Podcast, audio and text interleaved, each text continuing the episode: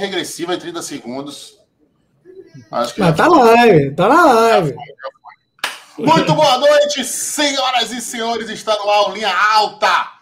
E como vocês estão vendo aí, um linha alta de cara nova, um linha, um linha alta. Ô, Galo, aponta aí a marca do linha alta que tá aí do seu lado, vá. A marquinha. a marquinha aparecendo, fundo laranjão, que é o nosso tema.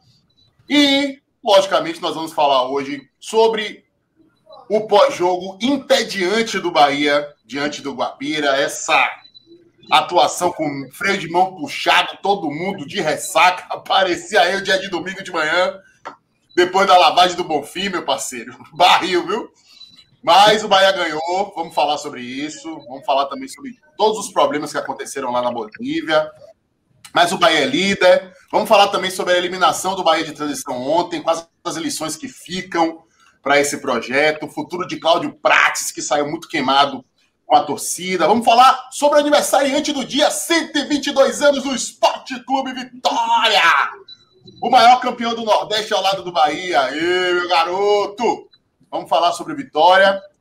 E só que antes disso tudo, vocês estão vendo aqui que tem uma figura ilustre entre nós, lá ele, que é Moas Castro, esse grande tricolor. E por que que Moas está aqui? Porque nós estamos aqui para agradecê-lo pela sua boa vontade, pelo seu talento. Se o Linha Alto está de cara nova, devemos tudo isso a ele, um fã do nosso humilde canal que resolveu nos presentear com essa nova versão da marca Linha Alto que vocês estão vendo aí. Eu vou mostrar aqui também. É, mas engraçado, gente, que a, a, primeira versão da marca do Linha Alta, essa que estava até então, que a gente pode esquecer, viu? Eu fiz, viu, moço? Eu fiz, porque ninguém, ninguém tava fazendo. Aí eu peguei, velho, fui lá no story do Instagram e fiz lá, meti uma linha no meio, umas fontes toda desgraçadas e foi. Né? Sobreviveu durante um ano. E engraçado, moço, você não sabe, ontem de manhã, meus colegas aqui não me deixam mentir. Ontem de manhã eu falei, olha, eu vou pegar o, o primeiro dinheiro da nossa receita e vou investir duas coisas. Uma, eu vou assinar o, o streaming básico, né? O streaming A básico. E a outra eu vou contratar um, um, um designer para refazer nossa marca, né? Porque, pô, a gente precisa tomar vergonha na cara. E aí, contatei um amigo meu, Anderson Almeida, que é um designer, ele fez um precinho camarada pra gente, ele já estava desenvolvendo as marcas. Ele mandou até algumas versões. Só que aí, bicho, quando chegou a sua. Quando chegaram as suas propostas, porra, velho, aí. Galo que viu no Twitter, né? Porque Galo que administra o perfil é. oficial da gente. Galo viu no Twitter e falou: Darinho, você não recebeu, não? Eu fui lá, recebi, comecei a trocar ideia com você. Eu falei, bicho, isso aqui é o concurso, é exatamente o, que a gente estava precisando. Então, moço, muito obrigado, parceiro. Eu queria que você falasse um pouquinho é, da sua história com linha alta, o que é que te motivou a nos dar esse presente. E de antemão, é o sentimento dos meus companheiros, tenho certeza absoluta. Muito obrigado, parceiro. Valeu! valeu. Valeu, obrigado pelo convite, estar participando. Foi bem legal vir aqui para falar um pouquinho, né? É, um presente, na verdade, ele, é, para o Linha Alta, ele foi agora, eu já sou fã há um, há um longo tempo, né? Acompanho porque acho, acho importante é, é, estar acompanhando é, produtos da nossa, da Olha nossa região. Olha ela aí! Dela, da nossa região, né? Porque é, ainda mais nesse, nesse momento, né? A gente está vivendo agora o título da, da Copa do Nordeste sendo pouco falado na mídia dita nacional. e assim, nada mais justo do que estar tá acompanhando os, os, canais, os produtos que são feitos por aqui, acompanho vários, né? Deixei até de ver televisão, os canais fechados, essas coisas eu quase não tenho assistido. Então, mais nessa mídia alternativa que eu tenho acompanhado. Mas o que me motivou a fazer uma arte, além do, do trabalho que tu fez, tentar dar uma melhorada no que eu vi ali. Rapaz, olha, obrigado, pelo, eufemismo, obrigado pelo eufemismo, viu? Obrigado pelo eufemismo. O importante é que a comunicação era feita, né? Dava para entender perfeitamente. E assim, desde, desde agosto do ano passado, agosto mais ou menos, que eu, eu comecei a fazer um projeto. Eu não sou designer de formação, é, eu trabalho um pouco assim, muito intuitivamente nesses processos. E eu comecei a desenvolver um projeto de ajudar pessoas né, que tem pequenos empreendimentos, atividades, a colocar isso na internet, né? E aí fazia os designs assim rápidos, né, para ajudar a galera, tá apoiando, é, colocando a imagem na internet, dando qualificando, né, o processo. E aí, é, depois que vocês retornaram o canal, eu falei, pô, acho que seria legal. Falei com um amigo meu, Bruno Amorim, mandar um abraço para ele. Aí falei, manda ou não mando? aí falei, vou mandar. Aí bolei alguns, né? Logo assim, vou mandar logo de cara para ver o que raio. Se a galera gostar, mas se não, é, fica lá para usar em algum outro momento. E aí mandei, fiz alguns modelinhos daquilo ali que talvez se ajustasse mais para não perder tanto a essência da sua marca. Eu acho que seria interessante também fazer isso, né? Usar as cores, usar modelo tal da linha cortando ali. Acho que foi bem interessante. Fui, fui bem intuitivamente desenvolvendo nesse sentido para é, dar uma roupagem, é, uma cara diferente, sei lá. É, acho que é, acho que é legal é, se está na, na, rede, trazer algo mais, sei lá, uma cara mais profissional. Eu sempre falo isso assim, é legal estar tá com essa uma roupagem é, uma cara diferente, sei lá. Espero que vocês de fato tenham gostado e a galera que está aí assistindo sempre tenha gostado também. Fiquei super feliz vocês terem aceitado e, e colocado na, como trabalho assim que eu digo assim, pô, tem coisas que é, a gente diz assim, é, é maior que qualquer recompensa financeira, né? E reconhecimento nesse sentido, assim, eu fico, fiquei super feliz quando vocês gostaram, pô, que massa. Valeu demais. Gostamos, não, a gente ficou apaixonado pelas, pelas versões, uma melhor que a outra, foi difícil só de escolher, né? A melhor de todas. Você fez versão com fundo laranja, com fundo branco, você fez versão para rede social. E eu, rapaz, eu, eu aluguei o cara, viu, Galo? Porque falei, não, vamos fazer uns ajustes. Aí faz aqui, mexe daqui. Não, tá bom, não tá. E eu, velho, cheio de dedo, né? Pô, não tô pagando um real, velho. Tô tomando o tempo do cara, pedindo um monte de frufru, mas graças a Deus deu tudo certo.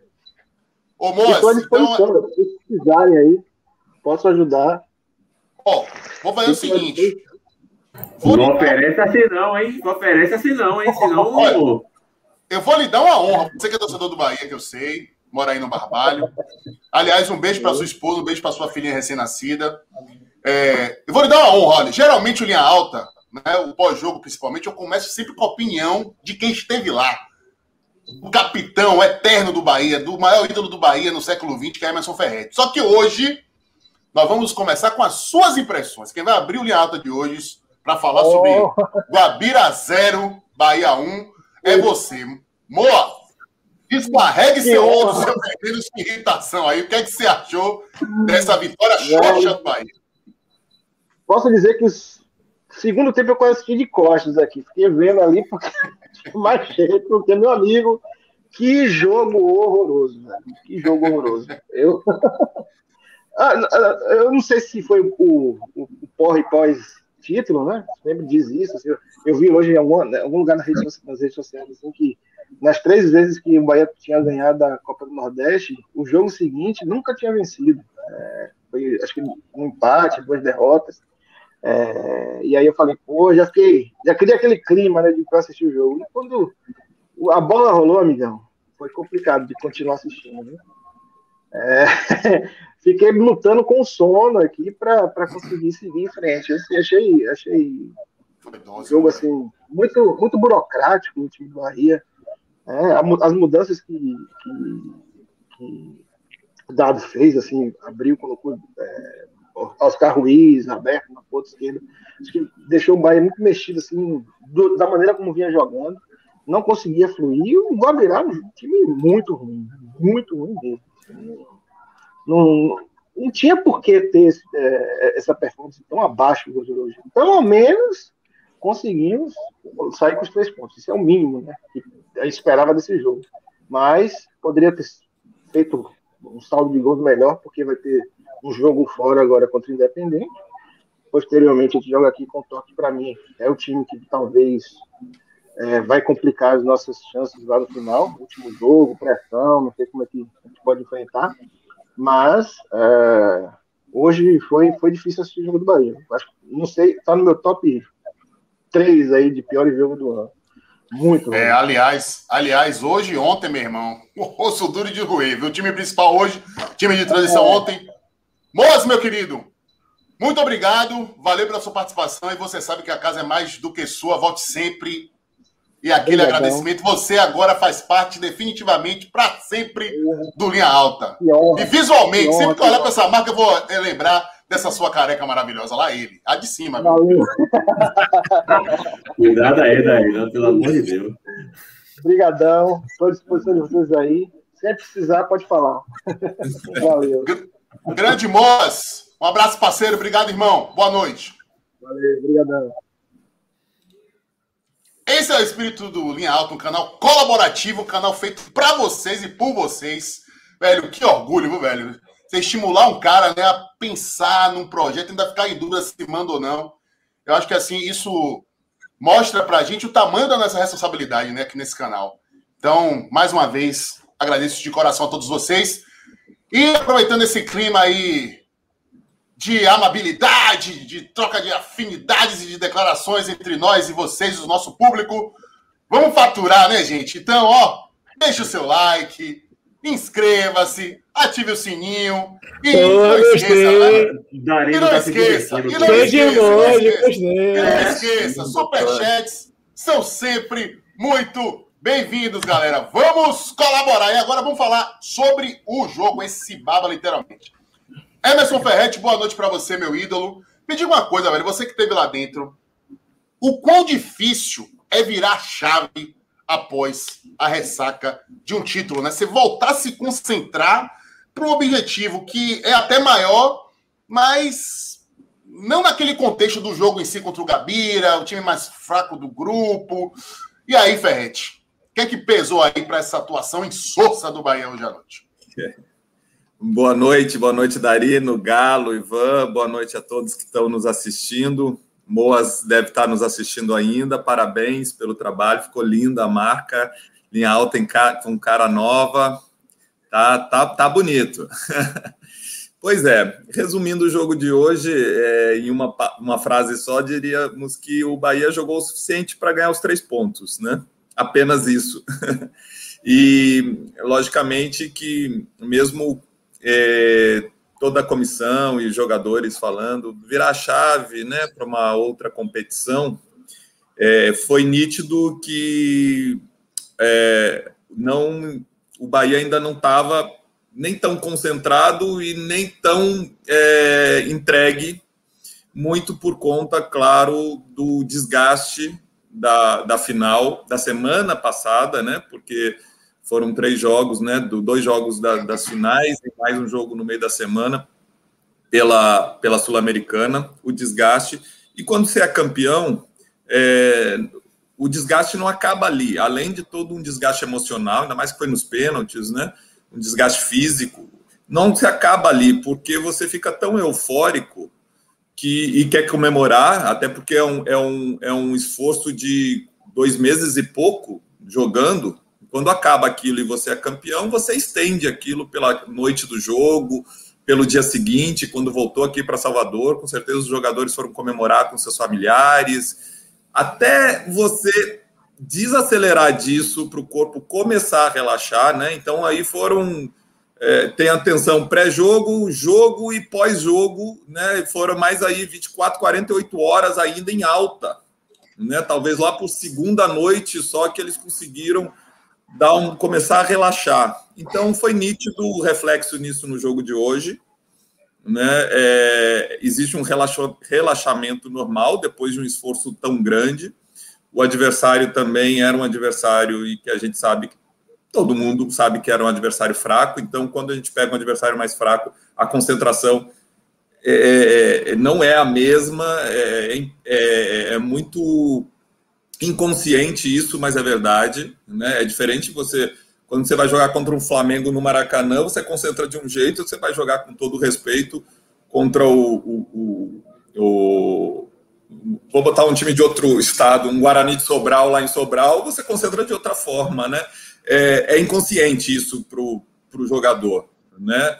Então, logicamente que tudo isso afetou, foi um jogo realmente muito ruim, é, todo mundo quer ganhar e quer jogar bem. Hoje o Bahia ganhou e não jogou bem.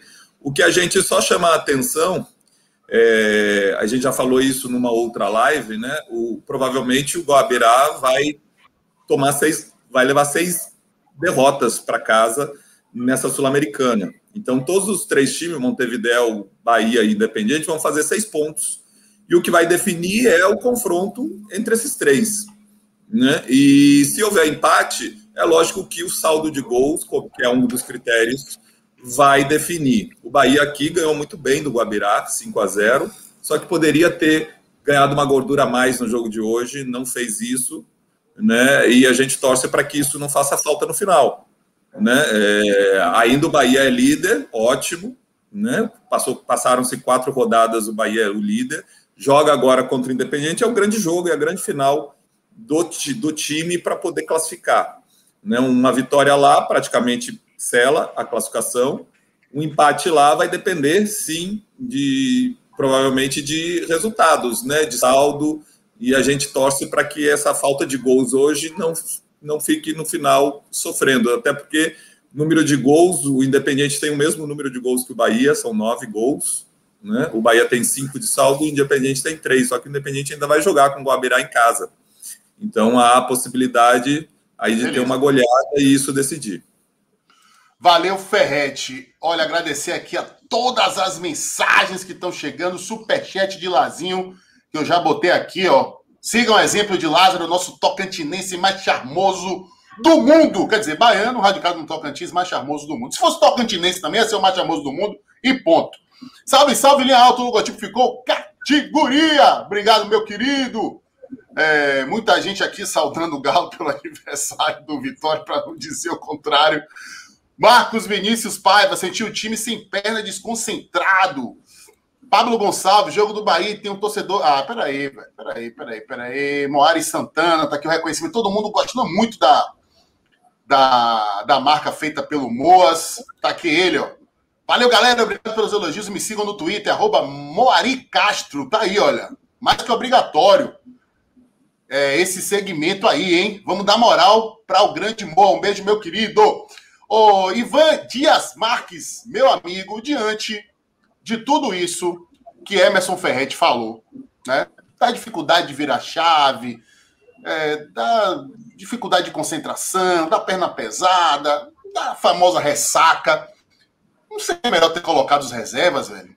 Diante do que eles fizeram contra esse Babira aqui na Fonte, na Ipituaçu, é, até por estarem mais descansados, é, e até mesmo pela questão da motivação, né? O cara que não tá jogando quer mostrar serviço. E aí? O, o, o, Darino, só uma correção. Eu falei que o Bahia tinha cinco de saldo. Estou vendo aqui uma, uma mensagem. Bahia três, tem né? seis e Independente tem quatro. É, eu é. sabia que eram dois de diferença, mas eu falei cinco e três, se não me engano. São é, seis porque, é porque você esqueceu do gol de hoje. Entendeu? É, são seis e quatro, só para corrigir. Dar um abraço também para o Wendel Loyola, do canal 2x1. Conteúdo local, nordestino de qualidade prestigiem quando possível. E aí, Ivan?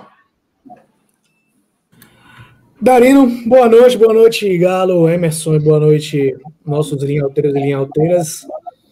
Eu acho que podia ter mesclado. Mas assim, é fácil dizer isso depois que o jogo acabou e que o time jogou mal, né? É, eu acho que se a gente pensar, pensa em classificação e, e, nessa questão de fazer um saldo de gols, lembrando aí que o, o Independente deu 3 a 1 no, no Guabirá, uh, fora de casa. O Montevidéu deu 4 dentro de casa, o Bahia deu 5 dentro de casa. É, pensando que, você imagina assim, em Avejaneira, na última rodada, o Independente, se precisar dar 10 nesse time, vai dar. Sabe? Exatamente. Então, assim, é, era para ir com o time principal mesmo. Eu acho assim que era uma, era uma partida importante que o Bahia precisava é, construir a sua classificação a partir desse jogo. E essa partida contava sim. Claro que vencer era o principal, mas é, fazer saldo era importante também. Assim, não, não o, o que, é que a gente pode dizer assim, pode não adiantar só vencer. O Bahia ainda depende dele, é líder do grupo, depende só de, seus, de, de suas pernas para se classificar. É, mas eu acho que a necessidade era de vencer bem. E eu acho que tinha que jogar, jogar o time titular mesmo.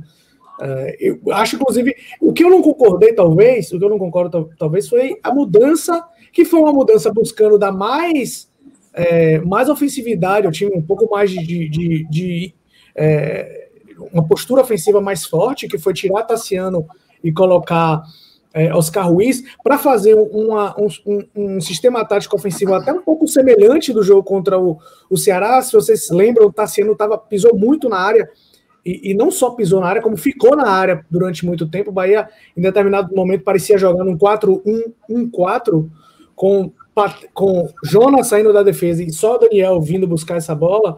E hoje aconteceu isso novamente, só que aí ele tirou, dado tirou o Tassiano e colocou Oscar Ruiz para deixar Rodriguinho e, e, e, Gilberto mais próximos e, e, e Rodriguinho ser esse cara que fosse o terceiro é do meio para buscar um pouco a bola. E hoje não, não, não teve o mesmo efeito. É, eu entendi a mudança de dado, mas ela não surtiu efeito. E, e, tanto que no segundo tempo a primeira mudança dele foi tentar restabelecer esse, é, esse Bahia que vinha jogando junto, né? Só que aí eu acho que já era um pouco tarde, pelo, pelo desenrolar do jogo, pela, uh, uh, pela falta de, de, de, de, é nem de empenho físico, né? É falta de. de às vezes os caras não conseguem jogar. Na verdade, é, tem muito, muitos aspectos aí entre a, a viagem para Bolívia, né? A, a, ressaca do título e tudo, de baixar, né? Baixa a rotação, baixa a rotação mental, baixa a concentração, tudo. Você está focado no objetivo, na, hora que você consegue mas, alcançar Ivan, aquele objetivo, baixa. Assim, é natural. Mas é, justa, mas é justamente por isso que eu não entendi colocar praticamente o time que jogou sábado, velho.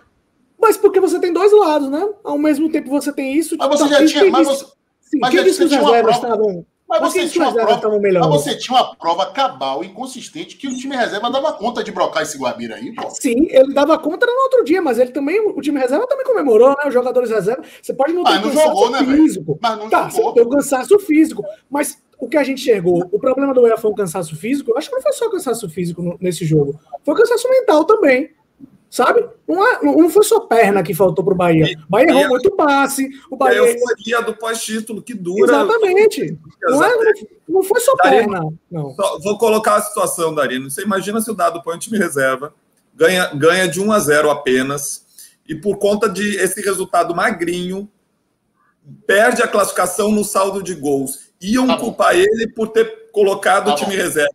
Eu acho que ele se protegeu botou o de melhor, mesmo cansado.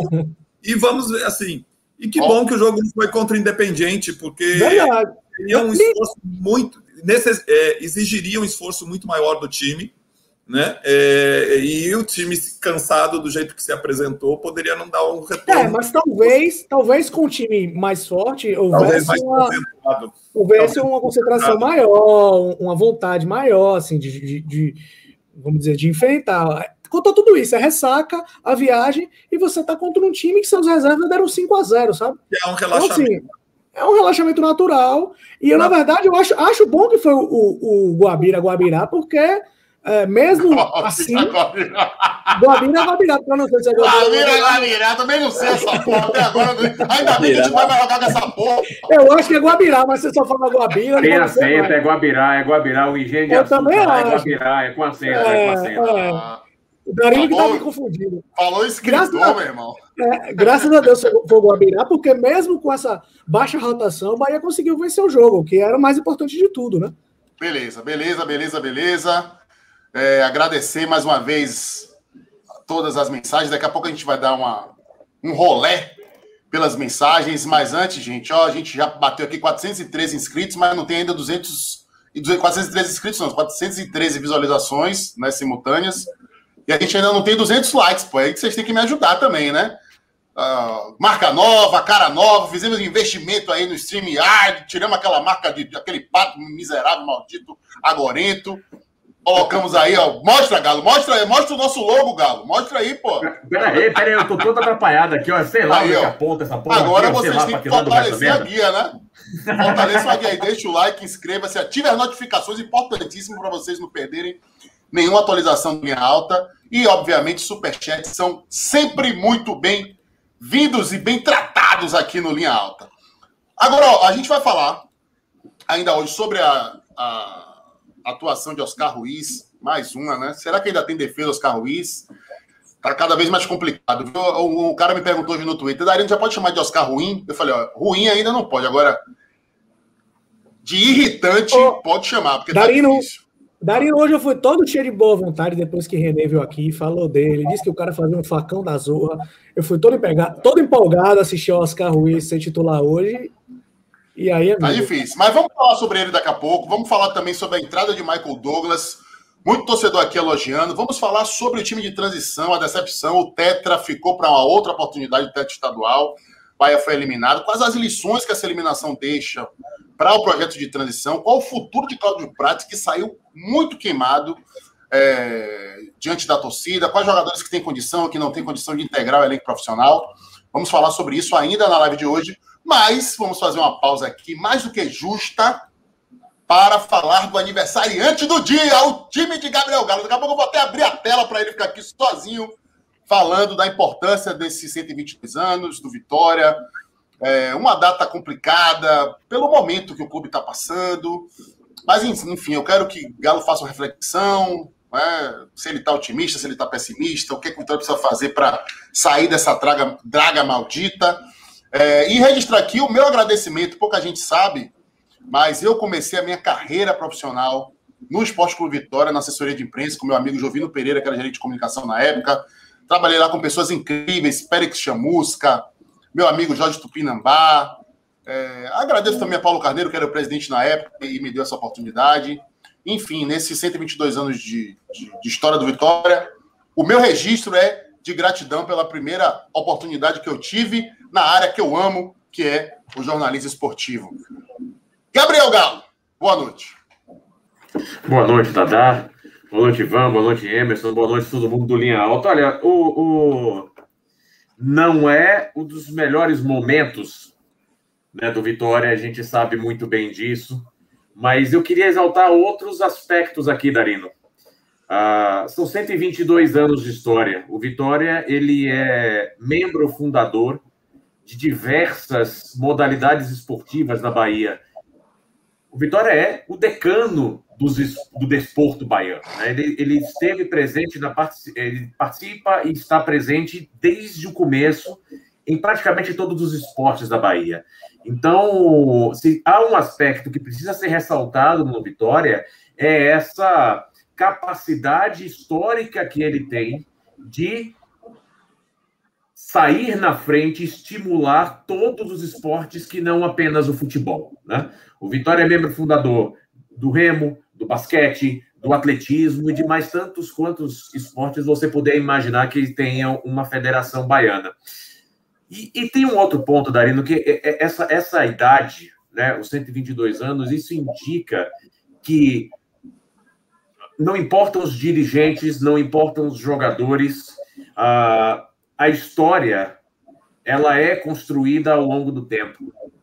E o Vitória está aí, há 122 anos, se mantendo como uma das principais instituições do futebol baiano. Isso tem um valor inestimável.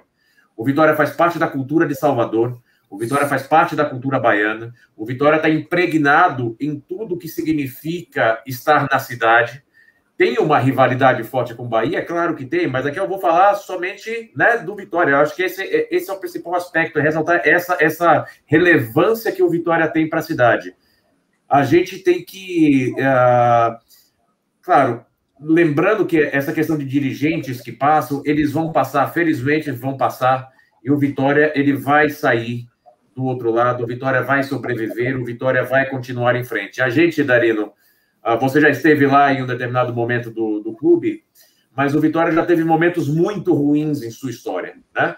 Vitória já teve uh, alguns altos, o Vitória já teve seus baixos e hoje é mais uma fase de vale.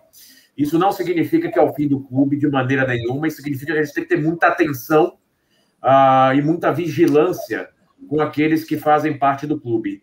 Mas eu entendo que, claro, a galhofa faz parte, a, as brincadeiras com a torcida faz parte, mas a gente tem que ressaltar aquilo que o Vitória tem de mais valor o Vitória é o decano do desporto baiano. E o Vitória tem uma ação ali no Barradão. O significado, eu sou apaixonado pela história do Vitória, o envolvimento do Vitória no bairro de Canabrava. Né? O Vitória é um time que cresceu no lixo, cresceu no, no, no, num aterro, que foi, que foi modificado e tem o seu estádio próprio, né? Então, essa história, por mais que todo mundo faça chacota, eu acho que todo mundo tem que botar um pouquinho a mão na consciência, porque isso aí reflete um elitismo de uma. É tão tacanho, é tão ridículo, que desengrandece aqueles que, que tentam atribuir a isso, porque é uma história poderosíssima do Vitória. A, a transformação social no bairro de Canabrava é uma história belíssima conhecer as histórias das famílias que trabalham no entorno do Barradão, as famílias que dependem, de uma certa forma, da economia gerada no entorno do Barradão, entender como é que aquele bairro se organizou e evoluiu em termos sociais, em termos culturais, em termos econômicos. O Vitória colocou a periferia no centro do mapa soteropolitano. Então, são 122 anos, queríamos estar aqui falando de momentos melhores, né, de conquistas, mas é passageiro, meu brother. A gente vai, o Vitória vai se reerguer. Felizmente, esses que estão aí vão passar, a instituição fica e a grandeza do Vitória certamente permanecerá.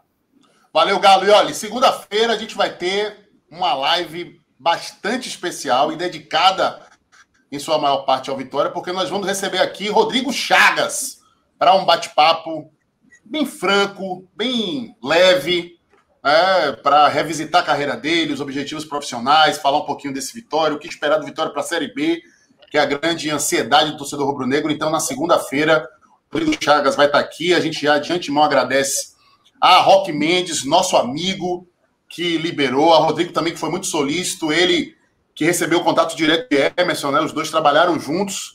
Emerson como dirigente, Rodrigo como técnico do Ipiranga.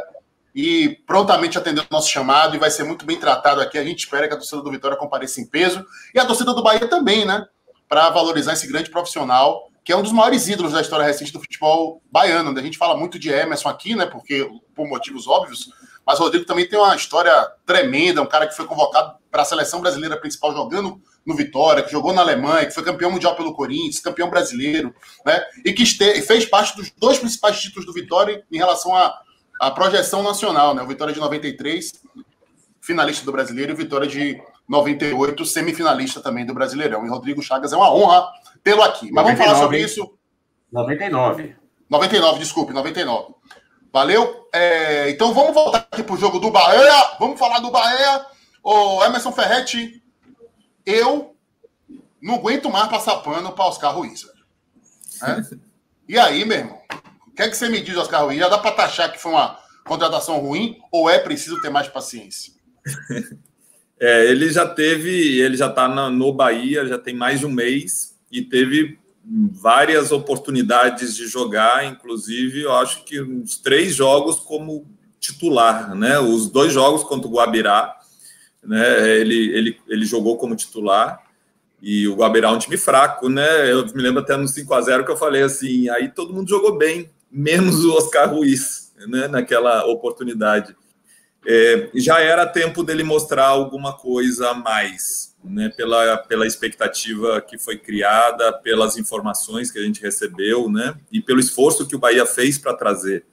Né, e é, a, o Bahia fez toda uma análise, tem seu departamento de análise de desempenho que monitora os jogadores, né, então foi atrás do, do Oscar Ruiz, é, achou que valia o investimento, é, comprou né, metade do, dos direitos econômicos, dos direitos. É, então, uh, houve um esforço muito grande. Eu acredito que não seja à toa.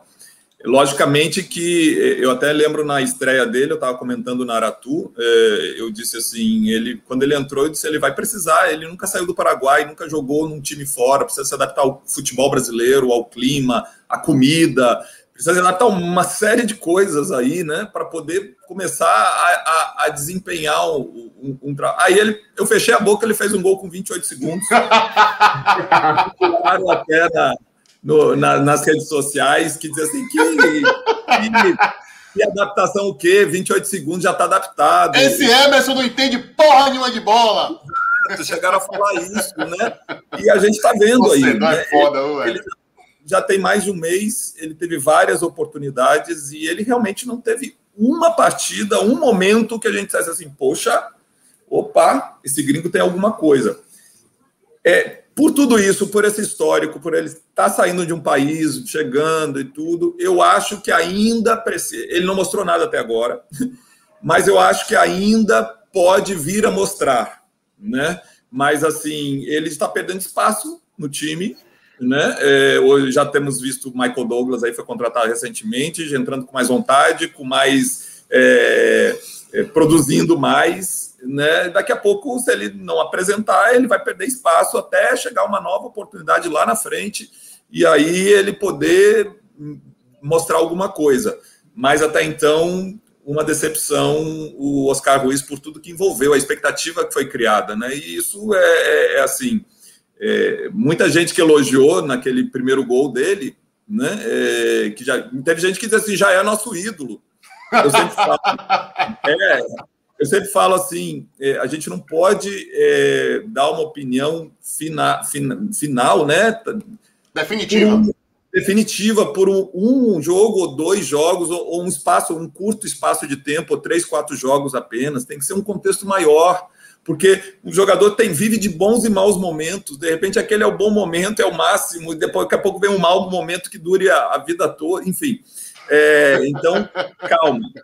Mas que ele não apresentou claro. nada é fato, está difícil de defender. Isso que você falou, Emerson, é de, né, às vezes é um bom momento ali, né? Tem os chamados leões de estreia, né? O cara vem e joga. Não o caso de Oscar Ruiz, porque não foi nem leão de estreia, foi leão de primeiro toque na bola. É, mas tem uns caras que chegam, fazem uns três, quatro jogos bons, tem um toque diferenciado, torcedor já abraça, beleza, buf, Darino, é... e tem uma coisa que também se fala muito, né, vassoura nova, né? É, eu já vi muito jogador é, chegar no clube, e quando você está chegando, você logo quer mostrar trabalho, quer, quer mostrar que você tem qualidade. Então você faz os primeiros primeiras semanas, é vontade, treina bem, não sei o quê, depois vai indo, vai indo, vai indo, vai indo. Ele, é, assim, muito jogador que chega para ser avaliado treina, treina, treina, treina, e quando põe a assinatura no contrato, acaba com o jogador, nunca mais é o mesmo daquelas duas semanas de, da avaliação. Então, por isso que precisa. Eu lembro, eu, eu lembro de um, de um, que jogou com o Emerson. Eu lembro de um que jogou com o Emerson, que no primeiro jogo aqui fez dois gols. Marcos Vinícius, o atacante. Hum. Fez dois gols no primeiro jogo. Rapaz, foi uns três. Olha lá ele dando risada. Foi uns três a quatro jogos assim, jogando muito. Daqui a pouco, no final do campeonato, você nem lembrava mais quem era. É, relaxa. de produção. Chegou bem, relaxa, já está no time, daqui a pouco começa a ir oh. para e aí o futebol acaba. Acontece muito isso, né? Então, um cuidado muito grande para taxar opiniões definitivas por, por, por, um ou dois jogos apenas. É, para quem não lembra de Marcos Vinícius, Marcos Vinícius, se eu não me engano, de um time do Campeonato Carioca, chegou aqui na reta final do Baiano de 2001. Aí ele entra na final e faz um dos gols do título lá em Juazeiro. Os 3 a 1 ele fez um dos gols. Aí, beleza, na mesma semana, estreia do Bahia no Campeonato Brasileiro. O Bahia mete 5 a 0 no São Caetano, no São Caetano. aqui na Fonte Nova, ele meteu dois. Resultado. 2001, foi 2001. 2001 foi. Juazeiro e depois a estreia do Bahia contra o São Caetano, que depois eliminaria o Bahia na, nas quartas de final. Um jogo único, a melhor atuação de Emerson com a camisa do Bahia. E aí o seguinte, velho, Marcos Vinícius colocou o Robigol no banco e passou a fazer dupla com o Nonato. Só que aí não teve a consistência, caiu fora. Agora, nesse campeonato ainda, viu, Ivan, ele fez um gol importantíssimo, que eu nunca vou esquecer. Bahia 1, Vasco 0 em São Januário, o Emerson estava lá. O Bahia ganhou do Vasco no retorno da dupla Bebeto e Romário. Depois da Copa de 94, foi a primeira vez que eles jogaram juntos por um time. Aí fizeram aquele mise todo. Marcos Vinícius entrou no segundo tempo e fez o gol do Good preso. Aliás, aquela campanha de 2001 maravilhosa, né? A última grande campanha do Bahia na Série A de Campeonato Brasileiro. O Bahia terminou em sétimo, foi as quartas de final e acabou eliminado pelo São Caetano. Deixa eu fazer dois registros aqui antes de Ivan falar, de dois é, superchats internacionais e que tocam o meu coração, porque vem da Nova Zelândia. Leonardo Silva, tô aqui na Nova Zelândia. Conte é fraco, fora Conte. Oh, por que que toca meu coração, né? Eu passei uma temporada na Nova Zelândia, morei numa cidade chamada Queenstown, um lugar maravilhoso, fiz amigos fantásticos que tenho até hoje, foi uma experiência transformadora na minha vida. Eu vou levar sempre a Nova Zelândia no meu coração. Fiz até uma tatuagem Maori, ó, vocês podem ver aqui, para simbolizar esse momento da minha vida importantíssimo. Agora, Léo, Eu acho que, velho, é a primeira pessoa no linha alta, então você não tá conseguindo aí assistir os jogos do Bahia através dos sites piratas. Eu posso te dar umas dicas, viu, irmão? Porque dizer que Conte é fraco deve só, só deve ter visto o jogo de hoje, né? Que Conte realmente deu uma raquetada Deve, ali, né? deve, deve ser pelo, pelo apelido dele, que é El Flaco, né? El Flaco Conte. Chamou ele lá na Argentina, o cara deve ter traduzido, Leonardo deve ter traduzido El É, Flaco. não é e aí, possível, não é possível, viu, Léo? Não fique com a primeira impressão se você assistiu só o jogo de hoje. E Porque Conte realmente hoje estava meio lerdo, né? Aquela bola que ele deixou passar por cima, meu Deus, se fosse um, um atacante melhor, o bicho ia pegar. Mas, velho, o Conte é bom demais, meu irmão, viu? Léo, obrigado pela colaboração. Ó, em dólar neozelandês, viu? A cotação tá quase 4 reais, viu? Esse Pois é, superchat já- aqui já é ia cabeça pedir. cara. Já ia pedir para converter aí para ver quanto é que foi. Ah, velho, isso Tá aqui, perto pô, tá 14 quase 4 reais. A gente, é- a gente é o contrário Treze agora, né? Quando, quando se sai do país, diz, né? Quem converte não se diverte. Agora a gente aqui no Brasil, converta e se divirta, né? Principal, ó, ô, Ivan, há males que vem pro bem às vezes, né? Porque pra gente é- deixa do jeito que tá, porque a gente tá recebendo em dólar pelo, pelo AdSense, né? É, agora, esse dólar, só lembrando que é neozelandês, viu? É, não é o dólar americano. Então a cotação dele é uns. É 3 e pouco. E 3 e pouco. 3, deve ser uns 3,50, 60, por aí. Mas é dinheiro. 3,81. 3,81 que eu já vi É. aqui. É isso. E outro aqui, ó, Luiz Júnior, também da Nova Zelândia. Rapaz, os caras combinaram para entrar aqui. A Nova Zelândia invadiu em peso. Linha alta. Vou, dan- ó, vou dançar o raca daqui a pouco aqui. Uh, uh, ha. Eu, eu tô a caminho da Nova Zelândia, eu vou pegar daqui a pouco se ficar assim, viu? Ó, Luiz, pô, então vamos lá, vamos estimular. Que a galera lá tá ganhando bem. Mais uma Luiz Nova Júnior. Zelândia, pegar caminho. É, BBMP, um abraço aqui de Tauranga, na Nova Zelândia. Pô, velho, eu não tive o prazer de conhecer Tauranga. Eu não sei se fica na Ilha Sul, na Ilha Norte. Eu morei na Ilha Sul. Na Ilha Norte eu só conheci o Auckland, mas a, linha- a- a Ilha Sul eu conheci toda e, aliás, é um roteiro que eu indico para todo mundo. Que país espetacular, civilizado, lindo, paisagens estonteantes. E sem Covid, né? E sem Covid, é, são 32 horas de deslocamento, porque é, é difícil chegar lá, são 15 mil quilômetros de distância, 40 ou 14 horas a diferença do fuso horário, mas vale o sacrifício, quem puder. Não morra sem ir à Nova Zelândia. Um beijo, meus queridos amigos da Nova Zelândia. Que eu, esses É, a, gente, são- a gente tem que dar bom dia pra eles, né? Então, né? Bom dia pra galera É. da Nova Zelândia. Mas, velho, olha, eu juro pra vocês, eu não conheço eles não, viu? Aconteceu. Mas, ô Ivan Marques, quero saber de você o seguinte, velho. Já, já, já demos uma cornetada bem merecida aqui no Bahia. Vamos falar do que funcionou, né, velho? Golberto. Até semana retrasada, o nego tava O querendo homem, mandar o o cara embora. resolveu, rapaz. O homem resolveu. O homem E ele resolveu. resolveu, Ivan, numa situação assim, né, é, curiosa do jogo. Oscar Ruiz tinha acabado de receber uma bola ali na ponta esquerda, em condições até melhores, né, que ele recebe o lançamento na frente, já tinha ganhado do marcador da correria, e ele chutou em cima do goleiro. Aí Gilberto recebe mais ou menos na minha posição, com o marcador à frente, e aí, meu irmão, deixou o cara sem pai nem mãe e fez o gol da vitória do Bahia. Foi decisivo, né? Ah, As pessoas perguntaram assim: ah, mas esse jogo é decisivo? Ah, é. Bote um empate aí nesse jogo e veja se ele não era decisivo. Para as pretensões do Bahia no grupo. É decisivo. Gilberto foi lá e resolveu o jogo que estava amarrado. Ah, o Bahia tinha tido uma bola na, na trave com o Rodriguinho no primeiro tempo. É, Rossi estava. Eu acho assim: o Bahia po- podia ter aberto esse placar no primeiro tempo e aí o jogo eu acho que se abriria melhor no segundo tempo. Teve uma boa chance com, com essa que Rossi cruzou e Rodriguinho ah, acertou a trave. Teve uma outra bola cruzada de Matheus Bahia que Gilberto não chegou bem. Mas assim, um time insosso, quase que chegando na, na força, né? Batalhando para chegar na frente do gol. Gilberto resolveu. Eu achei que o Bahia também perdeu aquela, aquela vontade. O Bahia parecia que também queria fazer o gol e aí ia, ia aparecer o resto das, das oportunidades e o jogo ia se abrir. Não se abriu. Achei, achei que o time foi todo nota 5, nota 5,5. Tirando aí Patrick, que para mim talvez tenha sido melhor em campo. é, cobriu bem quando os zagueiros foram vacilaram. é, saiu bem, né? Quando a bola da defesa teve aquela dificuldade natural, porque só tinha meio que Daniel para jogar com ele. É, o próprio Gilberto pelo gol, apesar de não ter aparecido tanto, mas o gol é muito importante. Rossi fez um primeiro tempo interessante e o resto, todo mundo tá Nino, né? Foi um pouco abaixo do que a gente costuma ver Nino. É, então, assim, o Bahia foi todo, como a gente diz aqui na Bahia, né? Foi todo meieiro. Agora, é, Tirando aí Oscar Ruiz, que foi bem abaixo do resto do time, bem abaixo do resto do time. É, e o Michael Douglas, quando entrou, a gente fica pensando assim: não, o Michael Douglas entrou bem. Não é que ele entrou bem. É que assim, ele entrou no lugar de alguém que não estava produzindo absolutamente nada. Então, assim, produziu um, já produziu mais. O Oscar Ruiz não produziu nada. Eu estava conversando, Darino, é, eu, assim, eu não criei expectativa sobre o Oscar Ruiz. Eu não criei, por isso ele não está me decepcionando.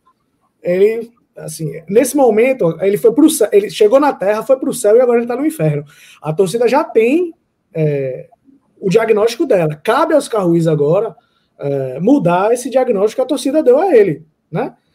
Não é o meu diagnóstico. Meu diagnóstico é continuo achando o que eu achava antes, que não, não vai ser um jogador que, que irá contribuir tanto, que será diferenciado, que pode ajudar ali, pode ajudar aqui mas que eu, que eu aqui, pelo que eu vi, não acho, não acho que tenha valido talvez o, o investimento que foi feito nele. Espero que ele queime minha língua, mas por enquanto não está me decepcionando. E assim, Oscar Ruiz, é, nesse momento, ele não consegue acrescentar nada ao time, porque a gente já viu jogadores ruins que dão sangue, que são válvulas de escape na velocidade, sabe? Que corre atrás. Por exemplo, Alisson, um jogador ruim que contribui. Porque Alisson corre atrás de marcador, vai lá defender, se, de, se dedica, rouba a bola, sabe? Dá escape e tal. É ruim, mas ajuda. Oscar Ruiz não tá nem ajudando. Ele tá sendo jogador que não tá sendo bom em absolutamente nada. Então, não tá produzindo, não tá ajudando, não tá auxiliando na marcação, tá perdendo bola fácil, tá errando passe, não tá produzindo absolutamente nada. Então, quando o Michael Douglas entrou, é, até um pouco sem ritmo, mas pelo menos conseguiu produzir alguma coisa, acertar um passe, sabe? É, fez o mínimo e, e já foi, já foi mais produtivo. É, eu acho assim, vamos ver no desenrolar dos dias, no desenrolar do, do, das necessidades do Bahia, é, se Oscar Ruiz vai conseguir produzir mais. Eu acho que agora o Bahia está entrando numa, numa, num período do ano, no final do mês começa o Campeonato Baiano, depois tem a terceira fase da Copa do Brasil, esses jogos da Sul-Americana são todos decisivos que não vai ter muito descanso, não, sabe? É, a chance dele vai ser num jogo que o Bahia abra uma larga vantagem aí, 3 a 0 e aí ele possa entrar no final para tentar acrescentar alguma coisa, mas para mudar resultado, para acrescentar o time, algo que o time não tenha é, no momento que está em campo, eu não vejo Oscar Ruiz mais com esse, com esse é, é, é perfil, sabe? Então, assim, acho que que ele deu um, um grande passo atrás na partida de hoje. É isso. Beleza. É, tem muita gente aqui, eu tô até surpreso, tem muita gente aqui pregando paciência, é, pedindo mais tolerância com Oscar Ruiz. Claro que tem a galera aqui que tá. Ah, amigo, se ele, se ele viesse do Guarani, não tinha essa paciência toda, não. Mas como ele veio lá de fora, é gringo, habla espanhol, aí, amigo, a paciência é, Vem. É, mas, por exemplo, Roberto Souza não tem essa paciência, não. Poderia ter colocado Oscar no time de transição. É, Sancleta, que é um amigo meu, grande amigo, meu irmão, tá vendo aí, Santa? O, o papo sumiu. Agora você, pô, falando palavrão aqui, eu não vou dar moral para o seu comentário, não, viu? Por favor, eduque-se, civilize-se, para que você possa lhe dar moral completa, porque você merece muito. O melhor amigo que eu tenho na vida meu amigo há quase 30 anos. Se eu começar a falar dele aqui, eu vou chorar. Então é melhor você nem. Pode sair daqui, velho. Se pique. Trabalhando no Bahia também, né? Sim, trabalhando no Bahia. Lá, no período todo que eu tava lá, ele foi o responsável pelo, pela primeira versão do site oficial do Bahia. Pra toda a obra, um cara genial. Meu irmão.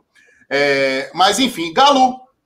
A gente tá falando muito aqui. Ah, tem um superchat aqui, meu Deus. Posso esquecer, não. Tem que dar moral aqui pra estimular o povo. Alexandre Andrade, grande Alexandre, só sentindo saudade de você no, Estou sentindo saudade de você no, no Xarelo, velho. Nunca mais meteu as caras aqui. Na audiência aqui no frio de Nova Petrópolis, Rio Grande do Sul. Grande tricolor, ativíssimo nas redes sociais, principalmente no Twitter. Ô, Galo, você atribui é, essa má atuação do Bahia apenas ao fator ressaca, ao fator desmotivação? Ou você atribui a outra coisa. Eu, por exemplo, Galo, em, em determinado momento da partida, eu achei que o Bahia estava esperando demais. Eu vi o Bahia colocado no 4-1, 4-1, né? Com duas linhas, Patrick entre as linhas, uma formação meio conservadora para um time que o Bahia tinha dado 5 aqui. Qual a análise que você faz, velho? Ah, eu vou bem na linha de Emerson, tá? Eu acho que já ocorre um relaxamento natural quando o time entende que a vitória vem sem muito esforço. Ah, a questão do saldo de gols ela é importante, mas ah, o, o, Bahia sabia que de, desde o começo, né, que para passar para a próxima fase tem que ganhar do Independiente na Argentina. O empate torna a vitória contra o Independiente obrigatória, é, tornaria, né? Uh, ganhar o jogo vai ficar naquela disputa de saldo de gols, só que eu, aí eu vou com, com o Ivan, o Guabirá não vai oferecer muita resistência ao, ao Independente. Então, acredito que houve um relaxamento natural da equipe. Eu acho que um pouquinho de. Não, a gente sabe que vai ganhar o jogo. E ganhou o jogo, né? Fez o suficiente para que, mesmo empatando fora de casa, tenha a condição de disputar na última rodada na questão saldo de gols. Então, fez o que era é o mínimo esperado, que era vencer o jogo. Eu acho que eles foram bem relaxados nesse sentido. Não, dá para ganhar, vamos ganhar aqui, beleza. O jogo decisivo mesmo, acho que fica na cabeça, Emerson pode falar um pouco mais, fica na cabeça de todo mundo que o jogo-chave é o próximo, é o contra Independente. Se empatasse, tinha que ganhar do Independente. Ganhando, tem que ganhar do Independente também, porque depender de saldo de gols vai ficar um pouco em desvantagem por causa do, do Guabirá. Mas eu, eu acho que ficou isso ali, não. O jogo, o jogo definitivo é o da Argentina. Então a gente segura aqui um pouco a onda, mesmo que inconscientemente, para dar tudo na Argentina e, e conseguir a vitória. Eu, eu ainda acho, ó, ó, Galo, eu ainda acho que lá na Argentina o Bahia vai pegar um ambiente complicado, né? Eu tenho certeza que os argentinos não esqueceram o que passaram no Brasil. Por mais que o Bahia não, não tivesse culpa nenhuma, que o Bahia, inclusive, ajudou, mandou dirigente para lá, para o aeroporto, ajudar os argentinos naquela questão do, da, do, da Anvisa ter barrado eles, mas vai ser um ambiente, os caras já prometeu, torcedor já prometeu no Twitter que vai infernizar a vida do Bahia na Argentina, então, assim, vai ser um, vai ser um jogo com algo a mais, esse jogo contra o Independente Avejaneiro, o Bahia que se prepara. É, mas vai ser algo a mais, viu, Ivan? Eu entendo a sua preocupação, mas assim, não vai ter o principal, né? Que é o torcedor na arquibancada para hostilizar. É, mas assim, fora de é campo também. Não, em, jogo da Argentina, em jogo da Argentina faz muita diferença essa torcida no estádio. Essa pressão é, então, faz muita diferença. E assim, ó, é, na moral, velho, eu tô bem confiante para essa classificação do Bahia, viu? Porque o Independente, né? Né? Jogou nada. Agora, é um time intermediário. Eu tenho a impressão que o Independente também está muito, muito uh, concentrado no Campeonato Argentino, sabe? Que eles estão colocando a Sula meio de lado. É, o... Talvez se perdesse do Torque, talvez se perdesse do Torque, é, a briga realmente fosse até melhor para o Bahia ficar contra o Torque no final da última rodada, porque o Independente meio que ia largar a Sul-Americana. E o Independiente aqui jogou com um time muito modificado, né? Com Covid, muitos titulares não vieram. Talvez, se eles estão realmente. É, aí que entra a questão que o Ivan acabou de colocar, né? Qual é o foco deles? Se é o campeonato argentino, ou se é a sul-americana, ou se é os dois. Eles estão querendo ir para os dois. Eles devem, se tiver um foco mesmo na sul-americana, eles devem vir com um time mais fortalecido. Mas isso não mete medo, não. Eu acho que o Bahia também está com um time titular. Eu acho que o Bahia vai estar tá mais descansado né? E é, o, o fator que mete medo muito, né, é, na Argentina é o torcedor, a torcida, aquela. Eu já tive várias vezes, na, realmente é impressionante o, o, o, o clima, o ambiente que fica no estádio. E para jogadores que não estão acostumados a isso, pode sentir um pouquinho, ou até mesmo pode até se motivar, né? Mas é, é um jogo como outro qualquer, é, no sentido de ali dentro da, das quatro linhas. O Independente talvez venha mais fortalecido com o time titular, mas o Bahia, eu acho que mostrou, acho que o, o Ceará foi um grande teste. O Ceará realmente é, foi um time que fez um, um, tem um passado recente muito bom, entrou como favorito, foi a melhor campanha do Copa do Nordeste, mas o, o Bahia chegou lá dentro de, de, Fortaleza quando precisou, quando concentrou e deu e venceu. Então eu acho que o Bahia se candidata sim a, a, a vencer lá dentro. Por que não o Independiente? Logicamente vai ter que melhorar muito o desempenho. Hoje foi muito ruim, mas como eu, eu acredito que um time mais descansado e mais concentrado, porque contra o Independiente não vai estar esse relaxamento né? É, foi o que eu falei, né? Você, você, concentra diferente quando vai jogar contra o Flamengo no Maracanã e contra o Atlético de Alagoinhas aqui, com todo respeito, mas concentra diferente. E lá contra o Independiente a concentração vai ser muito maior, com certeza. É, só para só, só para dizer aqui, é, o Independente joga sábado, dia 15, contra o Estudiantes de La Plata, e já é o, os playoffs lá da, dessa, da Copa de la Liga Profissional, né? Que eles estão tá acontecendo lá no, na Argentina. Creio que eles vão com o time completo para esse jogo contra os Estudiantes, e aí a depender do que acontecer, eh, provavelmente haverá uma decisão de como o Independente vai jogar contra o Bahia. Mas o Bahia do jogo contra o Ceará, da final de sábado, contra o Independente, contra o Independente lá na Argentina, tem total chance de vencer. É, ó, pelo que eu li, claro que eu não acompanho Independente, mas pelo que eu li, dos jogadores que que estavam voltando de Covid, os caras que não puderam ficar aqui, você tinha um titular e dois que entravam regularmente. Então, assim, eles jogaram mais ou menos que com a força máxima, agora é lógico, né? Teve o desgaste no hotel, beleza, né? Você não tinha as opções ali para incorporar o time durante o segundo tempo. Ok. É, mas assim, não meteu medo, fez dois gols de pênalti em falhas individuais do Bahia. Em nenhum momento o Independente né, teve um volume de jogo que você fala assim, pô, esse time. A, a característica dos times argentinos, né? Em campeonatos sul-americanos, de ser aquele time de é mais o jogo, da malandragem, que vai levando o jogo na, na, na catimba. O Independente não mostrou essa, essa possibilidade. Tinha o contexto todo a seu favor do segundo tempo, com aquele campo todo enlamaçado, dois, é, com a vantagem, e o Bahia foi e conseguiu empatar e não virou por causa do que aconteceu em felicidade com o Gilberto. E eu pego muito como parâmetro também é, a Copa Sul-Americana do ano passado quando o Bahia, que era aquela bagunça com o Mano Menezes, enfrentou o Defensa e Justiça, que ganharia a competição, que era um time muito melhor do que esse Independente é hoje, e o Bahia era um time muito pior do que o Bahia é hoje, e o Bahia fez duas eliminatórias duríssimas com o Defensa e Justiça. Teve aquela palhaçada aqui na Fonte Nova, aquela arbitragem tenebrosa, o torcedor do Bahia vai lembrar disso. É, totalmente perdido, parando o jogo toda hora por causa de VAR, uma desgraça. E lá, o Bahia estava no jogo, teve uma chance claríssima no começo do jogo para abrir o placar, não fez. Rossi acabou sendo expulso no momento que o Bahia estava bem no jogo e o Bahia acabou levando o, o, o, gol no final. Acho que a gente, assim, a gente tem que desconstruir um pouco esse mito. Ah, independente, rei de Copas, time argentino. Ah, meu Deus, vai me se tremer todo. Não. Né? Eu acho que o Bahia tem uma equipe mais qualificada e pode muito bem ir lá com esse contexto de não ter torcida e vencer o Independente. O, o, o grande problema né, é que o Bahia podia administrar melhor esse jogo com o Independente se tivesse sobrado no saldo de gols, como Ivan e, e, e Emerson já falaram hoje. Né? Não vai ter essa benesse, né? Mas até o, o resultado de não perder contra o Independente está valendo para o Bahia. Eu estou muito confiante, viu, gente, nessa classificação. Deixa eu dar uma, uma lida aqui no, no comentário de Rodrigo Garrido. Comentário não, superchat. Valeu, Rodrigão. Oscar Ruiz tem que ir para o Fazendão com o facão dele para capinar o campo. Pelo menos ele já jogou mais que Jorge Silva. O português de Piton, para quem não conhece essa história, Jorge Silva foi um português contratado pelo então presidente do Bahia, Antônio Piton, em 96. Chegou aqui, meu irmão, não jogou nada, não foi nem inscrito, uma confusão burocrática, quase uma polêmica nada, e entrou aí para o anedotário da história tricolor.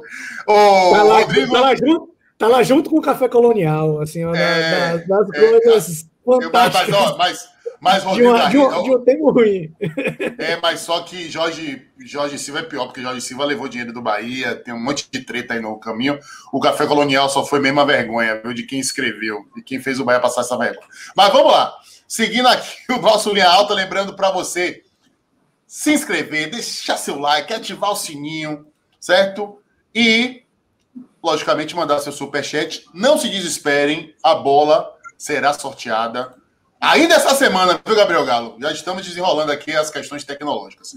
Vamos falar agora um pouquinho de. Lembrado, lembrar também que o Linha Alta em áudio Sim. está disponível nas principais plataformas de áudio, no Spotify, tá lá no Apple Podcasts, no Google Podcasts, no Deezer, onde a sua plataforma favorita tá lá para você ouvir o Linha Alta na hora que você quiser, fazendo o que você quiser, principalmente lavando os pratos. É o Linha Alta terapêutico by Ivan Dias Marques. Oh, vamos falar do time, de, do time, time de transição agora, certo? Aquele papelão que o Bahia fez ontem, meu Deus do céu. Ô, oh, Emerson Ferretti, quais as lições que ficam da eliminação, não só da eliminação, mas do nível técnico apresentado pelo Bahia em todo esse campeonato baiano com um time alternativo. Qual o legado dessa eliminação que impediu o tetracampeonato que não vem há mais de 30 anos? É, vamos lá. Eu, quando ano passado teve time de transição, acho que 2019 eu não lembro se teve, mas quando foi é, divulgado, né, que os times do Vitória também já teve ano passado, é, é uma, é uma categoria que, assim, eu, eu na minha vida profissional e na divisão de base não tinha, né? Teve muito tempo atrás chamado de aspirantes, né? Não tinha. Então, num primeiro momento eu fui eu fui reativo, né, a, a ter um time de transição, um time de aspirantes, né, sub-23, né? É, achava que o time principal daria conta, né, das competições. Depois que eu fui entendendo um pouquinho mais, eu entendi que é, é uma política dentro do clube que pode surtir, surtir bons resultados. Por quê? É, você traz jogadores jovens, pode comprar ou pode fazer né, no, no sub-20. Você faz ali um, um, um, grupo de transição em que vai disputar competições profissionais, então é, você dá bagagem, você é, faz com que os jogadores se desenvolvam e você, ao mesmo tempo, observa o comportamento deles, vê se eles estão se desenvolvendo mesmo para poder ir para o time principal. E se o trabalho for, for, for bem feito, você pode tirar muito jogador interessante dali daquele time, daquele grupo, jogadores baratos, já com identificação no clube, né? E que podem ir para o time principal, como eu falei, jogadores baratos, e que você não precisa, no time principal, ir buscar jogadores fora. Né? É pagar muito, gastar muito dinheiro para trazer jogadores se você consegue fazer em casa. Né? Então, eu comecei a entender tudo isso. É, uma outra situação que, que assim, seria impossível o time principal do Bahia jogar também o campeonato baiano, com Copa do Nordeste, Copa do Brasil, Sul-Americana, né? não teria como, ia ter que botar o time, reserva e mesclar, então não teria como, ia, é, então era necessário é, um, um, um, outro grupo para disputar, e você faz isso de laboratório. Né? É lógico que quando você coloca um time B para disputar o Campeonato Baiano, você está botando um time equivalente aos adversários. Porque se fosse o time principal do Bahia, o Bahia seria o, o, o, o favorito disparado e não teria outra, é, a não ser o Vitória, né, que, que é o grande rival, mas não teria outra, é, não, não, seria aceito outra colocação se não está na final com Vitória e ser campeão. Né, é, dado o momento até do, do, do próprio Vitória, que tem um time mais inferior. Então, quando você coloca um time B, você está botando um time equivalente a, a, aos outros times. Então, você assume o risco das as consequências disso. Né? Porque você vai jogar contra jogadores que são mais velhos, mais rodados, mais experientes na competição. Quantos jogadores ali já jogaram o Campeonato Baiano por vários times do interior, né? Jogaram em vários times do Nordeste, então já são jogadores muito mais experientes. E você está com um grupo de jovens você assume esse risco. E, logicamente, que o resultado pode não ser o título. Mas, se você conseguir tirar desse grupo, dessa experiência, jogadores bons, desenvolver esses jogadores e trazer para o time principal, jogadores baratos, feito em casa, com, com um vínculo com o clube já, parte do, do projeto, do objetivo do projeto, está cumprido. O que a gente viu no Bahia é, nesse ano não, não nos credencia a dizer que o, o, esse objetivo também foi cumprido. Não teve o resultado desportivo, não vai à final, um, um título que simbolicamente muito importante para o clube, seria o tetracampeonato que há muito tempo não acontece, e seria o quinquagésimo título do, do Bahia. Né? Então, simbolicamente, era um título muito importante para a instituição Bahia. Então, não veio o resultado desportivo e pouca gente desse grupo, a gente conseguiu ver condições de estar no grupo principal. Então, o objetivo não foi cumprido de nenhuma das duas formas. Né? Então, se, se para, tem que, ter, tem que ter uma reavaliação desse, desse projeto. Assim, o que está errado? Foram os jogadores contratados, foi o trabalho realizado. O que está errado? Porque senão não adiantou de nada, né? É, então, neste ano, o projeto não funcionou, não deu o retorno esperado. Foi assim, fracasso eu acho que é uma palavra muito forte, mas no futebol, quando você não ganha, né? É, mas você não ganhou e, e, não revelou, não desenvolveu jogadores, poucos, né? Então, esse ano o, o, o, projeto foi, foi bem comprometido, assim, o resultado Valeu. muito baixo. É uma pena até, eu torcia muito, porque o Cláudio Prates é um, um amigo pessoal, gosto muito dele, gosto muito do trabalho, é muito competente, né? Mas a coisa não deu certo. Ô, Ivanzinho, seguinte, é, na minha concepção, é inegável que o projeto de transição chegou para ficar e ele tem muito mais é, lucros do que débitos, vamos dizer assim. Né? Não estou falando da parte financeira, estou falando que é um projeto que agregou, de fato. Agora, é inevitável também que, como o Emerson falou, as coisas esse ano não funcionaram. É, não só pela escassez de talentos promissores, mas principalmente pela qualidade do time em campo, né? A, gente compara com o do ano passado, por exemplo, sob o comando de Dado Cavalcante, era outro nível. O Bahia sobrou na primeira fase, ganhou o Bavi no Barradão, né? E, e, você e chegou chegou-se o um momento do torcedor começar a questionar por que, que o time de transição não estava jogando a Copa do Nordeste. Ah, o que aí eu acho também que já é uma perda de, de conexão com a realidade. Mas para você ver como é, é, o trabalho foi muito melhor desenvolvido e muito melhor percebido pela torcida. É, então, assim, eu queria que você tentasse apontar para a gente o que é que deu certo na condição do trabalho esse ano. E Emerson já falou um pouco, mas assim, que é que vai ser do futuro de Cláudio Prates? Porque o desgaste dele diante da torcida é tremendo. Bem, eu vou, acho que pela primeira vez, discordar de Emerson e discordar de você também. É assim, eu acho que por mais é, que o Bahia tenha sido eliminado, eu acho que houve frutos, e assim, ainda mais a gente. Acho difícil comparar com o ano passado. O ano passado foi realmente talvez acima daquilo que se esperava. Foi um resultado muito acima do que se esperava. Mas assim, vamos lá. Na final contra o Ceará, o Bahia tinha três jogadores do time que passaram pelo time de, transmissão, de, de transição como titulares, certo? Matheus Bahia, Renan Guedes e Matheus Teixeira. Dois deles esse ano.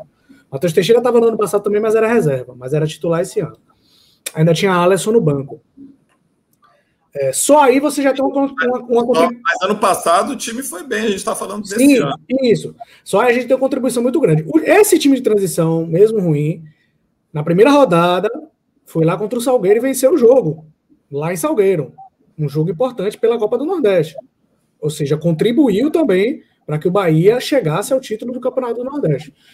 É, a gente teve Marcelo Rian, que fez gol na Sul-Americana também. É, eu acho que é a contribuição. Agora, é um projeto que está no momento muito diferente do projeto com o Dado do ano passado. Por quê? Dado começou o seu trabalho nesse momento agora, vamos dizer assim, depois do Campeonato Baiano, ele pegou um time, o elenco foi formado, com alguns jogadores que tinham ido bem no Campeonato Baiano, foi formado, disputou o brasileiro da categoria, para depois disputar o Campeonato Baiano. Nesse ano, a, a, o projeto é o contrário. O time começou no Campeonato Baiano, trazendo muitos jogadores e ainda no segundo semestre ele irá disputar, acredito eu, porque se não disputar o Campeonato Brasileiro de Aspirantes, não há o menor sentido nesse projeto. É, então, assim, eu acho que são momentos diferentes e, e ainda que a campanha tenha sido ruim, é, você tem algo a olhar, né? A gente tinha Renan Guedes e, e, e, Ignacio hoje no banco, por exemplo, contra o, o, o Guabirá, mas deu para enxergar algumas coisas interessantes, deu para enxergar é, boas jornadas. O Bahia estava com uma defesa muito boa, tomou 3 a 0 agora do, do Bahia de feira, mas tinha a melhor defesa do campeonato. Então, assim, foram três zagueiros que tiveram boas atuações: Ignácio, Gustavo Henrique e Everson, que, que, que é, se mesclaram aí como titulares nessa zaga. É, o Bahia teve Raniel e Pablo como bons jogadores no meio que apareceram. Raniel chegou a jogar no time principal, subiu né, para jogar no time principal. É, Bruno Camilo fez uma ou outra partida. Agora, é, é, inegável que o Bahia teve, por mais que o Marcelo Rian tenha ajudado o time, o, o time, de, o time titular, o time o principal, e tenha feito seus gols no, no, no time de transição, é inegável que o Bahia sofreu de problemas, principalmente no sistema ofensivo, com esse time. E fora o goleiro, né? Matheus Teixeira fez um bom jogo, fez tá, hoje é o titular do Bahia, Matheus Teixeira, e Júnior vem fazendo partidas ótimas, né? O goleiro que veio de São Paulo fez, fez as duas partidas semifinal, uh, tomou, tomou três gols no último jogo, mas assim, fez ótimas defesas, grandes ah, defesas. Fez, ó, nesses dois últimos jogos ele fez três, três milagres. Três milagres. Inacreditáveis. Inacreditável. Três defesas espetaculares. Então, assim, eu acho que houve um problema nesse time de transição, que é no, naquilo que é mais básico do futebol, que é fazer gol que é o sistema ofensivo. O sistema ofensivo não, não, não, não funcionou e a gente não tem nada para tirar desse sistema ofensivo hoje em dia. Tem Marcelo Renan, que é um menino muito novo, que ainda precisa passar por todos os processos, tem 18 anos, precisa passar de todo, é novo até para o time de transição, então precisa passar por vários processos ainda para não queimar etapas. E Ronaldo, que foi um jogador que mostrou alguma coisa, mas se machucou muito, né? É, e, e não, não deu para tirar essa conclusão toda. O que eu espero é que esse projeto continue. E aí vem a segunda parte do seu questionamento, Darino. Cláudio Prates, né? Assim, Claudinho foi o, foi o, o, técnico desse projeto em 2019 e o projeto também não foi, não andou muito bem. É, esse ano eu também fiquei decepcionado com algumas coisas, algumas mudanças, por exemplo, é, nessa semifinal, a, a, escalação de Ranielli na, na lateral direita foi uma, uma escalação que eu não concordei. É, Bahia, tudo bem, precisava de um lateral direito, porque Borel não estava uh, bem fisicamente, mas você acabou tirando um jogador que era fundamental no meio do Bahia, no meio campo do Bahia, que dava toda uma consistência no meio campo tricolor e empurrou ele para a lateral e você. Ivan, não, era só, não era só importante para o meio de campo, era o jogador mais consistente, mais regular do time no campeonato. Exatamente. Assim, é, ele e Pablo, a gente não consegue definir quem era o melhor jogador nesse time de transição, são as duas melhores peças, né? E assim, tirou ele do, do, do, do lugar onde ele estava fazendo um papel que era fundamental é, para esse time, colocou ele na lateral direita, sofreu, uh, os gols todos saíram pelo lado direito, o primeiro foi um cruzamento pela direita, o segundo foi uma bola que ele sobe, que Raniel sobe, não, não cruza nem chuta, não consegue voltar e, a, e o lance se desenrola nas costas dele até Dionis fazer o gol. E o terceiro gol aí também não vou culpar ninguém, porque já era tudo ou nada.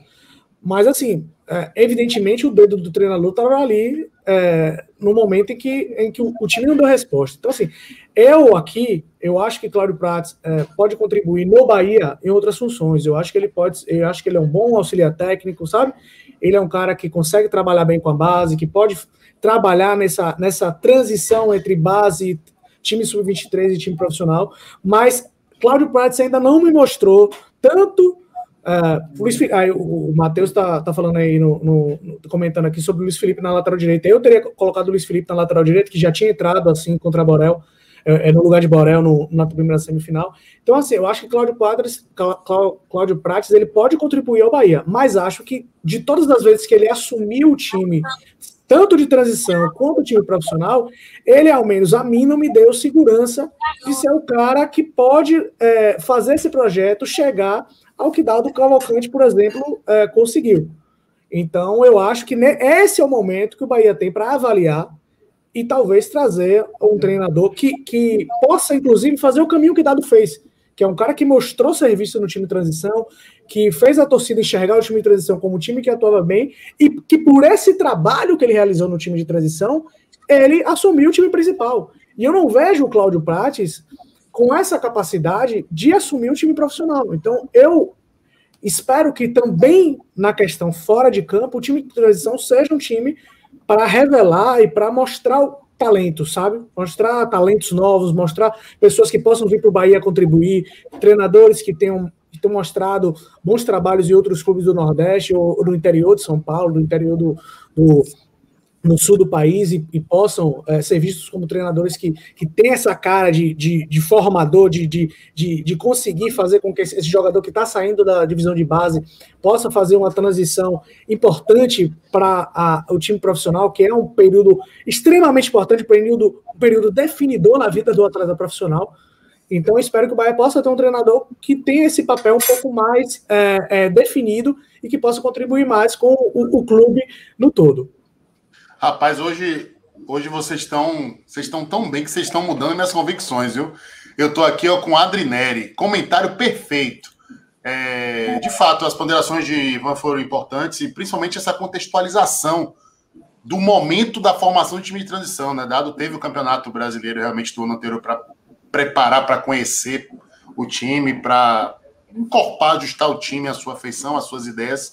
E Cláudio Prates é, não teve esse tempo. Eu acho que isso ameniza bastante a carga de cobrança em cima de Cláudio Prates, apesar de que eu ainda considero que não isenta do, do trabalho ruim que ele fez na condução da equipe, muitos erros e a falta de identidade, com tempo para treinar. E, pelo menos na reta final do Campeonato Baiano, a gente esperava uma evolução do time. E, e ela não aconteceu. O Bahia ganhou os jogos na reta final, mas sem mostrar é, atuações convincentes. Emerson, você foi citado terminou, no início.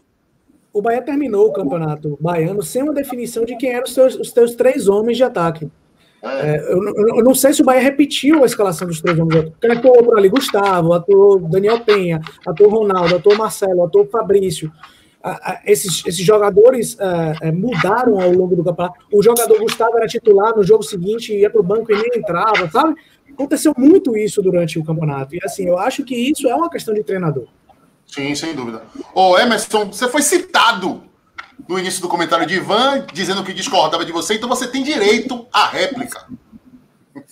É, eu não vi todos os jogos do time de transição, né? É, mas ah, os poucos que eu vi e também vi os comentários em cima, é, poucos foram os jogos e os momentos que o time convenceu, né? É, então, assim, não houve o resultado desportivo, como eu falei, porque não chegou à final, não, não trouxe é, é o título. É, e em relação à, à, condição dos jogadores, é, sim, tem logicamente que alguns já estão né, orbitando no time principal, entra, o Renan Guedes jogou por conta de não tinha os dois laterais direito, que senão não teria jogado, mas foi bem, né? Ok.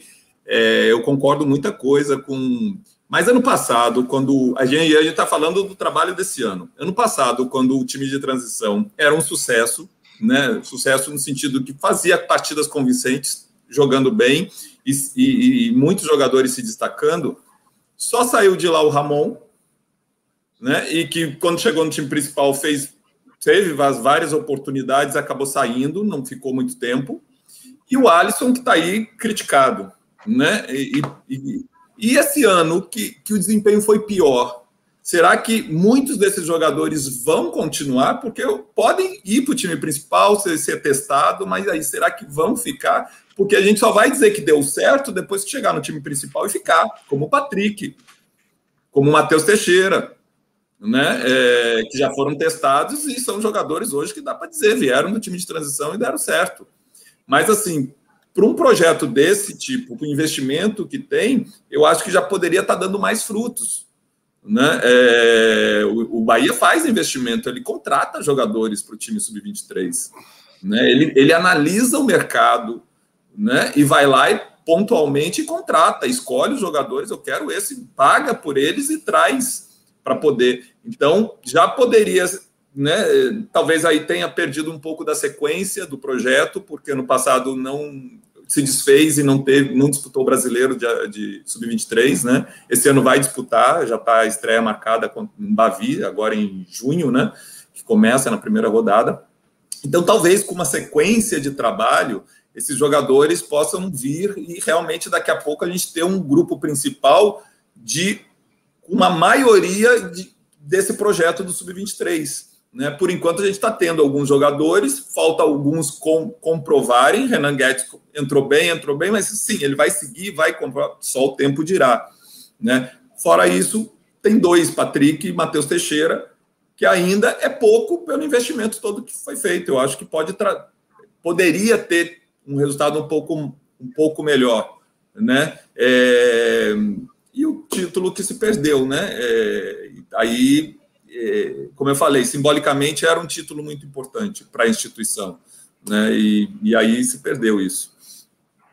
Ô, Galo, é, eu quero ouvir sua opinião sobre o projeto de transição do Bahia, é, a performance do Bahia no campeonato, e quero ouvir de você também o seguinte: de alguma forma, essa eliminação do Bahia na semifinal, ela alivia a pressão na toca do Leão? Ameniza alguma coisa do vexame rubro-negro no campeonato? Ou é indiferente? Olha, primeiro sobre o time de transição, sobre o projeto de transição. Eu concordo com você, Darina. É é um projeto necessário, especialmente dentro de um calendário que não consegue se acomodar. Né? Você tem tantas competições em paralelos, ainda mais esse ano com, com o calendário ainda mais apertado por conta da pandemia, tem que ter o time de transição. O que a gente já alertava aqui é que o time de transição vinha jogando mal, mas ganhando os jogos. Em algum momento, o time que merece perder acaba perdendo. Né? É, atender o time que joga mal. Muito bom, Galo, muito bom, Galo. O time que merece. É, a tendência é que ele encontre a, a, o nível do futebol, encontre o resultado esperado daquilo. Demorou, porque a gente, a gente comentou várias vezes aqui no Linha Alta de como o time do Bahia não jogava bem o Campeonato Baiano, mas conseguiu uma vitória, 1 a 0 aqui, outro 1 a 0 ali, fazia os pontos necessários para ir para a semifinal.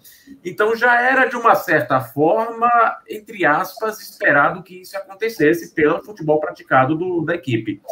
Uh, com relação ao Vitória, eu espero muito sinceramente que isso não tenha qualquer impacto dentro da Toca do Leão, por um motivo muito simples. Meu amigo Vitória foi eliminado antes das semifinais do Campeonato Baiano. Se achar que o time de transição do rival eliminado na semifinal, numa fase posterior, com o terceiro time, vai aliviar a sua própria situação, Olha, aí é um sinal de apequenamento institucional inacreditável do Vitória. O Vitória tem muito problema para resolver, não tem que ficar olhando para o resultado do time de transição do Bahia.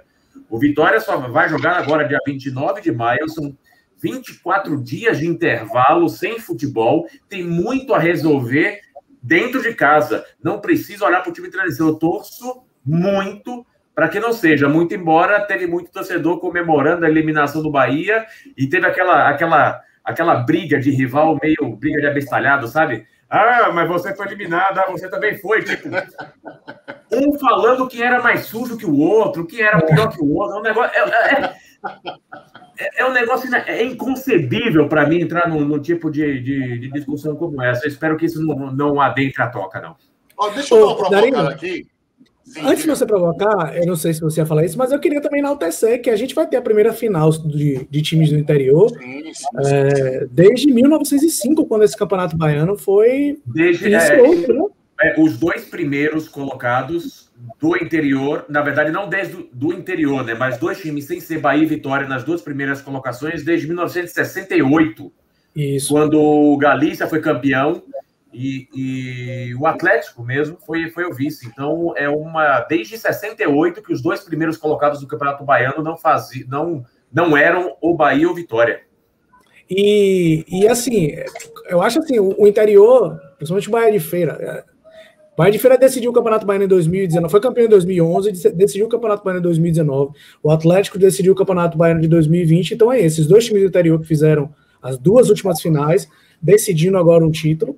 E assim, é, o que eu enxergo nos últimos anos, nas últimas quatro Série Ds, a gente teve dois times baianos do interior subindo para a Série C.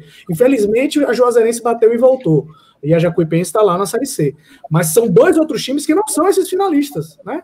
Então, assim, o interior, ele começa a, a, a mostrar uma evolução para chegar naquele lugar que a gente acha que o futebol baiano deve ter. Ainda é pouco? É, mas é muito em relação ao que havia antes. Que a gente vinha uh, um ou outro time do interior fazendo uma graça, era Camaçaria, era Colo-Colo, era, uh, sei lá, uh, é, Feirense fazendo uma graça, chegava na Série D, pau. Então agora, pelo menos, você tem esses quatro aí, Juazeirense, Jacuipense, Bahia de Feira e Atlético, que tem diferente, diferentes situações, diferentes formas de investimento, mas estão aí, sabe? Estão parecendo. É, é, o Atlético também chegou no passado a, a, a ficar perto ali da, da do jogo decisivo para subir, né? A Juazeirense. Então, assim, Juazeirense está aí na terceira fase da Copa do Brasil. Então, assim, eu estou gostando do momento. O Bahia de Feira é um time muito organizado, tem seu próprio estádio, CT, sabe? É, então, assim, eu, estou vendo essa final do, dos dois times do interior com bons olhos, sabe? Estou vendo assim. Tô, tô, eu não tô, confesso, não. confesso, e o Ivan, o Ivan, tô, tô achando legal, tô achando legal. Isso que você trouxe é, é, importante porque tem uma questão de consistência. Se a gente lembrar, o Bahia de Feira em 2019 não foi campeão baiano porque Anderson pegou um pênalti no fim do jogo na Fonte Nova que se aquele pênalti fosse feito, o Bahia de Feira era campeão da Fonte Nova em cima do Bahia. No ano passado, com o time titular do Bahia. Em 2020, o Bahia jogou o, o, o, é, né, o campeonato inteiro com um time de transição e colocou os titulares na final para não perder o título. E o Atlético de Lagoinhas levou para os pênaltis e perdeu nos pênaltis, né? Então, são, são times que, tudo bem, não tiveram resultado na Série D, mas são times que chegaram muito forte em 2019 e 2020 contra o time titular do Bahia. E é, eu acho até natural que, até pela evolução dessas equipes, eles acabem fazendo a final desse ano, né? É, e Beleza, mais um detalhe, mais um detalhe, Darino, só para a gente sempre cobra essa terceira, essa terceira força, né? É a possibilidade deles estarem decidindo. Um dos dois vai disputar a Copa do Nordeste ano que vem. Eles já estão disputando Série D de brasileiro, Copa do Brasil, quer dizer, é um trabalho que já vem dois, três anos, quatro anos, que eles estão aos poucos disputando competições e, e, e nacionais, regionais, e, e, que essas competições traz também um ganho, um retorno financeiro grande.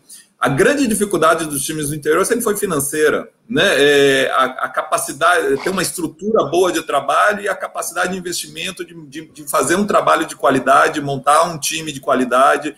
E esses times, com essas campanhas e essas participações nas competições nacionais, Copa do Brasil, ou Copa do Nordeste, agora que o campeão vai, vai disputar, eles, além de fortalecer esse trabalho, eles têm um retorno financeiro que dá condição né, de um desenvolvimento maior. Então, vai ser muito bom para o nosso futebol essa disputa. Por mais que doe aos torcedores de Bahia e Vitória não estar na final, né, se acostumaram a isso, né, mas para os outros times é uma grande oportunidade e, e fortalecer o futebol baiano como um todo, que é necessário.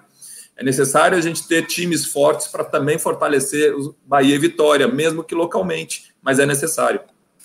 Sem dúvida alguma. É, só que duas correções. Primeiro, viu, Galo? É, Wagner Oliveira está dizendo aqui: olha, se o Bahia de Feira empata em 2019, é para os pênaltis, é verdade. É, só uma correçãozinha. E agora eu quero fazer uma correção a Matheus Rodrigues, que está dizendo aqui, porque surgiram aqui vários nomes para comandar o Bahia Sub-23, entre eles Márcio Araújo, né, que habita o coração do torcedor tricolor, porque foi o técnico do Acesso em 2010. Aí ele falou aqui que Márcio Araújo tinha se aposentado e virou pastor. Não. Márcio Araújo é auxiliar técnico de Fernando Diniz. Estava no São Paulo durante toda a trajetória de Fernando Diniz no São Paulo e foi com Fernando Diniz para o Santos. Né? Então ele ainda está na ativa, não virou pastor evangélico, não. Aliás, ele é pastor evangélico, mas não é em tempo integral. Ele prioriza a carreira futebolística. E uma outra curiosidade aqui, uma outra curiosidade aqui, que é uma curiosidade meio inútil, mas que faz sentido. Toda vez que Campeonato Baiano muda o direito de transmissão, um time do interior é campeão. 2006, a Record estreou no campeonato, Colo-Colo campeão. 2011, é, voltou para a TV Bahia, Bahia de Feira campeão. 2001, 2021, veio para a TVE, teremos um campeão do interior. Impressionante, viu? Sabe o que isso significa? Nada! Significa que você estudou. Mas eu nem estudei, mas eu lembrei agora, velho. Eu lembrei agora, pô. Foi pesquisar. É, eu lembrei agora, velho. É, seguinte, meu povo. É, sim, o que, eu queria, o que eu queria provocar para vocês é o seguinte. O Galo, você queria algum jogador desse time de transição do Bahia no Vitória para disputar a Série B? Será que esse intercâmbio não poderia ser interessante para os caras ganharem rodagem? Não. O Bahia tá, deixa o time dele lá, o Vitória já tem a sua base, tem os seus jogadores de transição. Vitória tem que desenvolver aquele que já tem em casa, não precisa olhar para o time de transição do Bahia, não. O Pablo é bom jogador, isso é verdade, mas eu, eu, eu ficaria com o que tá, eu apostaria na base que tem hoje no Vitória. E o Vitória tem contratado jogadores jovens, né? o reforçado para o brasileiro com jogadores é o que dá para pagar, né, Emerson? É o que dá para pagar é. também, né? É o que dá para pagar, mas o, a, a, o jogador que veio, o outro, o Samuel que veio do Fluminense, o Samuel Granada, ele vem bem, bem avaliado. É, é o que dá para fazer, é o que, é, o que, é o que é possível para o Vitória fazer. O Vitória passou dois anos investindo em medalhões, só torrou dinheiro e não trouxe absolutamente nenhum resultado. Hoje o Vitória só consegue pagar salários menores e investir nessa base para poder crescer. Por isso que eu falo, não dá para olhar para o time de transição do Bahia, não. Tem muita garotada chegando e tem que desenvolver quem já está dentro de casa mesmo. O Gabriel Evangelista já derrubou minha teoria aqui. O Dadá 2006 foi TVE, a Record passou a transmitir em 2017, 2007. Esqueçam tudo que eu falei. É, ah, então é o seguinte, já que falamos de Campeonato Baiano, é, eu quero saber de vocês quem é o favorito nessa decisão. Eu, meu favorito era Juazeirense, fiquei decepcionado com a Juazeirense. Fez um jogo muito abaixo ontem, também não jogou bem no jogo de ida em Alagoinhas. É, agora, Bahia de Feira e Atlético, assim, acho que são projetos bem diferentes, né? Bahia de Feira que investe, que investe em base. É, esse ano privilegiou muito a garotada, investiu em estrutura, tem o seu estádio. Já o, o Atlético de Alagoinhas é um time de dono, né? Que o cara investe uma grana pesada, vários jogadores experientes. Robert, interminável, há 20 anos, mais gordo que eu, ainda jogando o Campeonato Baiano pelo Atlético. Enfim, são propostas, são projetos relevantes na nossa realidade, como o Ivan já destacou, mas é, projetos bem diferentes e tá difícil, velho, para apontar quem vai ser o campeão baiano. Eu quero ouvir de vocês. Seu áudio? Eu achei que era o meu, velho. Não, é era o meu. E já tá desmutado já. Ah, Fala, Ivanzinho. Faltou o plug, faltou o plug. Vai, ah, vai então lá vamos, você vamos para outro. É. Bom, para não ficar em cima do muro, né? É, eu apostaria no Bahia de Feira. Acho que é um trabalho consistente já de algum tempo. É, para quem conhece a estrutura que foi montada, o estádio lá, é de qualidade, né? É, e eu apostaria no Bahia de Feira para ser campeão.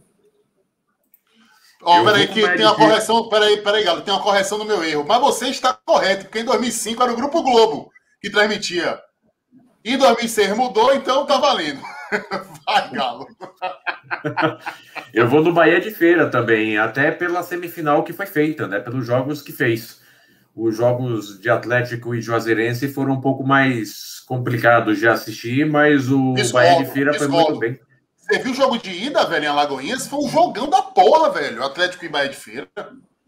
Foi jo... ah, ontem foi Eu... ruim mesmo, agora o primeiro foi massa, velho. Foi muito bom. Mas e, e, e, o, e o Bahia de Feira vem de um resultado muito bom. Tem. Apresentou até mais consistência durante o campeonato. Acho que vai. É, é, a minha aposta seria no Bahia de Feira. Mas não, eu não me surpreenderia, não, com o Atlético levando essa. Acho que os dois vão chegar bem iguais na final. Ivan, ajeitou aí, Ivan, seu áudio? Tá mutado aí. então vou passar aqui pela galera. Rodrigo Garrido dos Santos, eu torço para o Atlético porque tem, tem um carinho, mas a Bahia de Feira faria um melhor papel na Copa do Nordeste. É, tem isso também, né? É, Bahia de Feira já foi campeão. Bahia de Feira é um trabalho massa, né? De tem companhia. Deixa eu só ler aqui o superchat, então, antes de você falar. Vibração Tricolor BBMP. Darino, é demais. Criei um canal inspirado em vocês. É demais é demais o canal. Canal Vibração Tricolor, dá uma moral lá. Pronto, canal Vibração Tricolor. Todo mundo sair daqui, vai lá, dá uma prestigiada no canal do nosso querido colega. Fala, Ivanzinho, quem é seu favorito pro Baianão? Pronto, a, ba a bateria do microfone tinha acabado, eu tive que trocar. É. Microfone de rico, Bluetooth. É, eu acho o Bahia de Feira. É, o Bahia de Feira tem um treinador campeão na Copa do Nordeste, né? Eu acho assim, tem um trabalho mais. É, tem uma, tem uma, um trabalho consistente, o time sabe bem o que fazer. É, acho que tem uma mescla legal aí de jogadores experientes e, que, e, e jovens jogadores. Tem um, um, um, bom goleiro que o Atlético de Alagoas também tem. Né? Já é um bom goleiro e, e, e, o Atlético tem Fábio Lima, que também é um bom goleiro. É, final, né? Mas de eu acho... né, velho? Ainda tem a mescla com a experiência dos caras vencedores, é né? Isso. De Onis, de Onis, né? É, então eu acho assim, eu acho que o Bahia de Feira fez um campeonato melhor, um campeonato mais consistente, e vejo o Bahia de Feira com, como favorito. Mas final, né? É, e, e, também concordo aí que o Bahia de Feira, com o quem falou que acha que o Bahia de Feira vai fazer um papel melhor na Copa do Nordeste. Eu também acho que o Bahia de Feira tem uma condição melhor para isso. E o que Emerson falou, eu queria deixar claro aqui, é muito importante, porque o time que for campeão baiano, ele sabe que no primeiro semestre do ano que vem ele vai ter uma quantidade de jogos garantidos na Copa do Nordeste para atuar, sabe? Isso é muito importante para um time do interior, né? É, visibilidade então, vai aumentar muito a visibilidade. Né? E assim, já a vaga garantida na Copa do, do, Brasil, que tem um que dá uma certa grana, um, um, campeonato que já paga na primeira fase um dinheiro interessante, né? Então, assim, é, é, é bom. Eu acho que o Bahia de Feira, tá, inclusive, está mais preparado para isso, como, como clube, sabe? Para ter essa exatamente. responsabilidade. Exatamente. E, e assim, agora, mais essa para o Vitória, hein, Galo? Vai ter que disputar a seletiva da Copa do Nordeste ano que vem. E, infelizmente, né, pelo que vem sendo Vitória nos últimos anos, não dá nem para cravar que vai passar, independentemente de quem seja o resultado. Agora, para a gente aqui da imprensa, é excelente, né? Se conseguirem passar os três, o Vitória confirmar a vaga na Copa do Nordeste, seria maravilhoso, né? Porque, por exemplo, a gente vai ter mais um time, são mais jogos para serem transmitidos do Nordeste FC aqui, da TV Aratu, né? É, então, por exemplo, eu já entro aí na, na fila para comentar jogo lá. Né? Movimenta, é bom para todo mundo. Então é, é, maravilhoso isso daí. Já estou até pensando no meu cachê que eu vou cobrar para fazer os jogos lá na Arena. Tá pedindo emprego arena. ao vivo, olha aí, ó. Como é o nome da Arena mesmo? Como é o nome da Arena lá? Arena Cajueiro. Arena Cajueiro, é. Tinha mais gente na arquibancada ontem do que é, no chat da gente aqui, viu? Pelo amor de Deus. Aliás, deixa eu fazer um adendo aqui, Darino, uma coisa importante, é uma história aqui, é, uma, é um complemento daquela história. O doutor Walter, o nosso querido centroavante, São do Vitória, o São Caetano foi oficialmente rebaixado. Walter já teve o contrato rescindido no São Caetano e saiu de lá com a incrível marca de nenhum gol marcado. Então, ó, parabéns, garoto. Diga o que você quer falar do fundo do seu coração, vá. Eu vou te ajudar.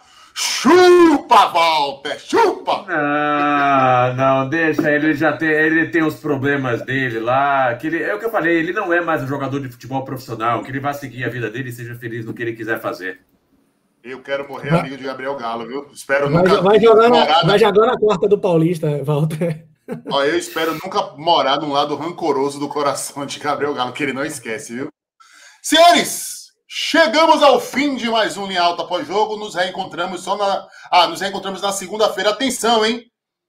Participação especial na segunda-feira. Nós vamos ter a primeira hora de debate, das 8 às 9, e depois Rodrigo Chagas, cara a cara, com a gente, com vocês. Participem, mandem superchat, perguntas. Vamos revisitar a história de um dos maiores ídolos da a carreira. Vou estar da, devidamente da... uniformizado aqui, ó. Vou estar devidamente uniformizado. É a carreira é, de um dos maiores ídolos da história recente do Vitória e do futebol baiano e nordestino. Gabriel Galo, foi um prazer. Boa noite para você, irmão. Boa noite, Dadá. Boa noite, Ivan. Boa noite, Emerson. Boa, tudo... Boa noite a todo mundo do Linha Alta que está aqui com a gente até agora. Vamos nessa, segunda-feira estamos aí. Boa noite, Ivan Dias Marques. Boa noite, Darino. Boa noite, Linhalteiros. Parabéns ao Vitória e parabéns a meu pai, que daqui a pouquinho vai fazer 71 anos. Opa! E tá aí. E queria mandar um beijo muito grande para o pai, que eu não vejo desde o início da pandemia, assim, muito pouco. Queria mandar um beijão pelos 70 anos e te amo, pai. Como é o nome do seu pai, Ivan? Conhecido como França. Grande França. É tricolor, né, velho? Por favor, né? Oh, meu pai, meu pai é conselheiro, já foi conselheiro, é um dos, é, ganhou título de campeão brasileiro em 88, um dos 100 homens da história do Bahia lá, ganhou um cheio de coisa. Nossa.